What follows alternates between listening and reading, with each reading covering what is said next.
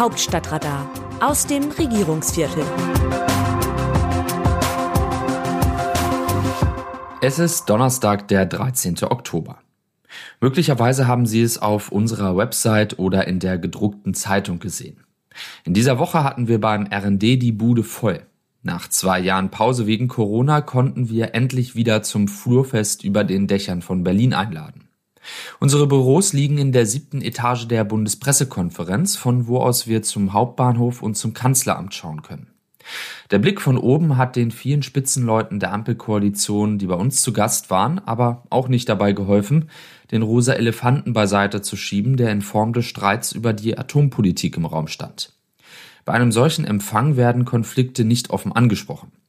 Wenn es ans Eingemachte geht, trifft man sich hinter verschlossenen Türen. Aber an der nonverbalen Kommunikation, an achtlos dahingesagten Bemerkungen konnte man sehr wohl ablesen, dass das Verhältnis, insbesondere zwischen Grünen und FDP, zurzeit einfach mies ist. Der Streit um den Streckbetrieb der Atommeiler hat es in sich. Die Liberalen halten es für nicht verantwortlich, in einer Energiekrise wie dieser nur zwei der drei noch in Betrieb befindlichen Meiler in den Streckbetrieb zu nehmen. Sie sind für eine grundsätzliche Laufzeitverlängerung, was auch den Einsatz neuer Brennstäbe bedeuten würde. Die Grünen hingegen halten es für nicht verantwortlich, mehr als nur zwei Meiler in den Streckbetrieb zu nehmen. Sie sollen statt, wie ursprünglich geplant, zum Jahresende nun zum 31. März vom Netz gehen.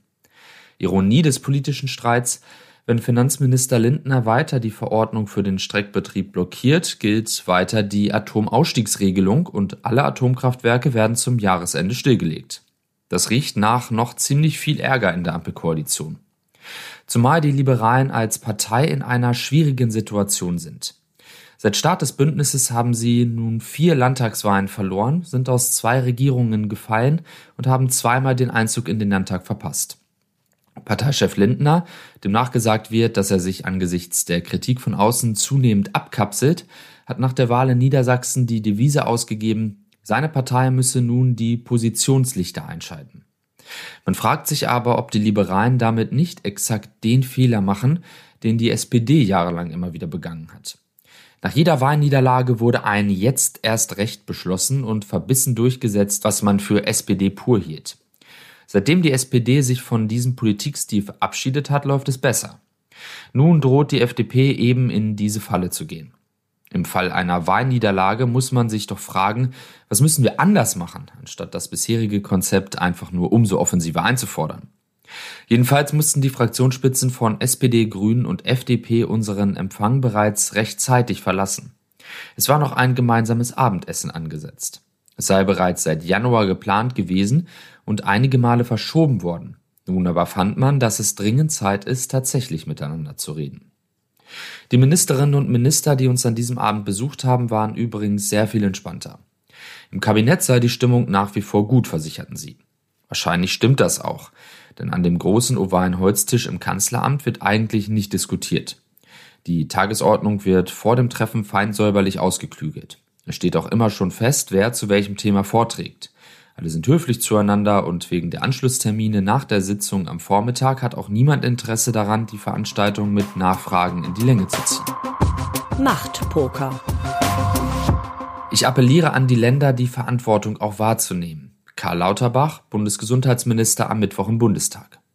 Die Infektionszahlen bei Corona steigen wieder und die Klinikbetten füllen sich. Angesichts der vielen anderen Krisen, mit denen Deutschland zurzeit beschäftigt ist, nimmt aber kaum einer diese gerade wieder aufflammende Pandemie wirklich ernst. Die Bundesländer haben zum Beispiel die Möglichkeit, in Innenräumen wieder Maskenpflicht einzuführen. Lauterbach forderte die Länder am Mittwoch im Bundestag dazu auf, eben diese Möglichkeit umzusetzen. Wie sehen die Demoskopen die Stimmung im Land?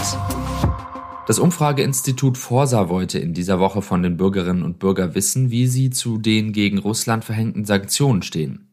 Auf die Frage, wem diese mehr schaden, nannten 57 Prozent Deutschland und nur 21 Prozent Russland.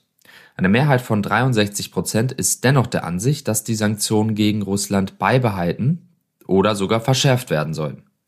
Nach der Annexion ostukrainischer Gebiete durch Russland sehen der Forsa-Umfrage zufolge 45 Prozent eine gestiegene Gefahr für ein Überspringen des Krieges auf andere europäische Länder oder sogar für den Einsatz atomarer Waffen.